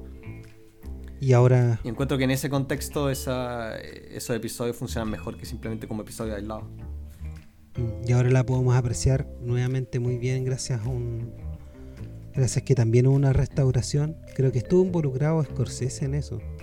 O si no, Él siempre está involucrado en eso. O en las restauraciones, sí. Eh, eh, hay que hay que agradecer a gente como él. También, también, es una pega de también Spielberg ha hecho, ha hecho mucho por eso. Eh, también George Lucas, me acuerdo que cuando llegó a Estados Unidos, el Akira Kurosawa. Sí, pues él, era un fanático de Kurosawa. Se le nota en todas sus, en sus cagadas de transiciones y en su, en su plagio. Eh, pero ellos lo ayudaron, le, produjeron en la última etapa de él. Sí, pues ellos no produjeron Kagemusha o algo así, o ayudaron a distribuirla. Sí, ayudaron a distribuirla y después le pasaron plata y en las películas que hizo después. Creo que hasta los sueños también estuvieron ahí. Así que hay que sacarse sombrero por ellos porque. Piola, tener, cuesta harta plata esta gracia, así que. Bien. Sí, pero eso es lo bonito. O sea, no que cueste harta plata, pero el hecho que recueste, requiere harta plata es porque son muchas disciplinas eh, que, convergen. Sí. Entonces, eso también es, la lata al grabar, que uno necesita plata, pero lo bonito es que significa que andáis siempre trabajando con, harta gente que domina todo tipo de disciplinas y, eh, y todo se complementa. Sí, es como un circo. Encuentras gente. Sí, sí, sí, tenéis toda razón, es como un circo. Bueno, Fellini quizás lo veía harto como un circo porque él viene de ahí, pero... No, pero yo, o sea, eh, basado en la experiencia, encuentro, encuentro bien apta esa, em, esa comparación. De que se siente como un circo. Me carga el circo. Estáis montando un show, ¿cachai? Y entre medio pasan un montón de weas interpersonales que como te cagan la onda, pero, pero todo por el show. El show debe continuar. Sí, y, es gente súper rara, la gente la, gente que uno encuentra en los rodajes son puros son puros Personajes, personajes. Así que es bien apta esa comparación de circo. Sí, son personajes. Es divertida esa cuestión. Sí, eso me entretenido. eh, una vez tuve un rodaje donde me contaron una anécdota súper chora. Eh, que creo que te conté que en un rodaje en Berlín le habían robado la cámara, una de esas redes ah, súper super sí. Y, y después ellos eh, revisaron internet como para ver si la están tratando de vender. Y encontraron un anuncio en eBay eh, que era, era como la misma cámara, era la misma wea, poco menos, que la estaban vendiendo recién. Entonces contactaron a los pacos y armaron una operación eh, como un Sting Operation, donde, donde se hacían pasar por, por compradores que, que, iban a conseguirse las cámaras. Tío Emilio. el tipo que era, era el miembro del departamento de cámara que cachaba como el número de serie de las cámaras eh, iba a echarle una mirada y si él, y él iba con un micrófono, como dice un micrófono escondido. Y él tenía una palabra clave para decir en caso de que la reconociera para que entraran los pacos a, a, arrestar a los weones. y así lo hicieron, pues. Era, era, no sé, pues, creo que, creo que la palabra clave o la frase clave era como, oh, esto se ve bastante bien. Entonces el weón entra, entra al departamento y anda diciendo, anda haciendo como, como pruebas, así, cara de rajas. Cuando el otro weón escucha, como probando, probando, me escucha, me escucha mientras camina. Le echa una mirada a la cámara y dice, ah, esto se ve bastante bien. Y como este segundo después, entran los pacos y arrestan al otro weón. Y se consigue en la cámara de nuevo. Me imagino si Martin Short hace esa, esa escena en una película, saldría todo mal. Esta es la escena, Martin Short como personaje. es bueno. ¿Cuál es Martin Short? Martin Short es un comediante canadiense súper conocido, pues hizo... Sí me suena. Saturday Night Live, hizo Los Tres Amigos, esa película que, creo que dirigió el, el Lord Michaels. Eh, súper amigo del Steve Martin. Ah, ese, el tonto, sí, sí lo cacho. El de, el de esa película que me mostraste, es en el que es un cabro chico. Sí. También estuvo en una de, de, de, Joe Dante, donde hace un tiempo que, le inyectan que le inyectan a, alguien en el cuerpo que, que, es como un cabro cabrón y él es como el típico personaje neurótico. Es, un, es un buen buen comediante el tipo, tiene mucho, mucho talento. Y es un personaje que se llama Jimmy Glick, que hace entrevistas que es él disfrazado de, un gordo que no tiene idea de quién entrevista. Muy bueno, Jimmy Glick. Y eso sería, pues no sé qué más vamos a hablar. Ah, estamos, estamos muy concisos hoy en día. Pero así es la vida. Y la fantasía. Agradecemos a todos los que nos han seguido en Instagram, en Spotify, en Anchor o Anchor. Yo creo que se llama Anchor, ¿cierto? Porque es gringo. Y también... Sí, Anchor es, eh, ancla, ¿o no? ¿Mm? Sí, pues Anchor. Anchor, pues como Anchorman. Como, como ancla. ¿Eso es Anchor? me pillaste. Oh, no sé lo que es ancla. Nunca he usado esa palabra para hablar. Acá en alemán es Anker, así que me imagino que en, en, inglés será Anchor. Y Ankle es distinto a Anchor. Ankle es. Ahí la, clase de inglés acá en el es tobillo. Ah, también tobillo. Pero Ankle, Ankle, Anchor. Anchor me imagino que será como antena también. Puta, puta, para que vamos a Ya, sí, sí. Vean la película de mierda. Vean la película. Y síganos en esas redes sociales. Ahora vamos a estar publicando en YouTube también. Así que vamos a poner sin música en YouTube para que no nos bajen la. Esta estupidez. No la baje. No, no vamos a poner Led Zeppelin para que la bajen al tiro ni nada de eso. Led Zeppelin puedes poner un segundo de Led Zeppelin y te a pesar de que esos weones se plagiaron todo. Eso es lo más divertido que de Zeppelin. O sea, no se plagiaron todo, pero. bueno, en la música encuentro que tiene una. Una percepción súper errónea de plagio en la música. Porque. Por cómo funciona la música pop. Como tienes que rehusar, porque solo tienes como cuatro acordes que tienes que repetir, así que no. Como la, idea que tienen hartos, hartos abogados de plagio es súper errónea, porque no con tan pocas posibilidades no, no, no, es un plagio, ¿cachai? Si estáis copiando una progresión de acordes, esa, esa weá existen desde que, desde que existe música en los años, en los 1600. Pero bueno, eh, tampoco existe plagio en el punk, porque son las mismas tres. No, no, no se puede, no se puede hacer plagio en el punk. One, two, three, four. Tampoco existe plagio, sobre todo en el, en el reggaetón y en el trap. No. Así que. Bueno, igual, igual plagiaron harto los, los, de, los de Led Zeppelin, pero no hay para qué demandar. No, excelentes plagios. Los, eh, los, saludo por sus plagios. Y bueno, hasta la próxima semana. Adiós.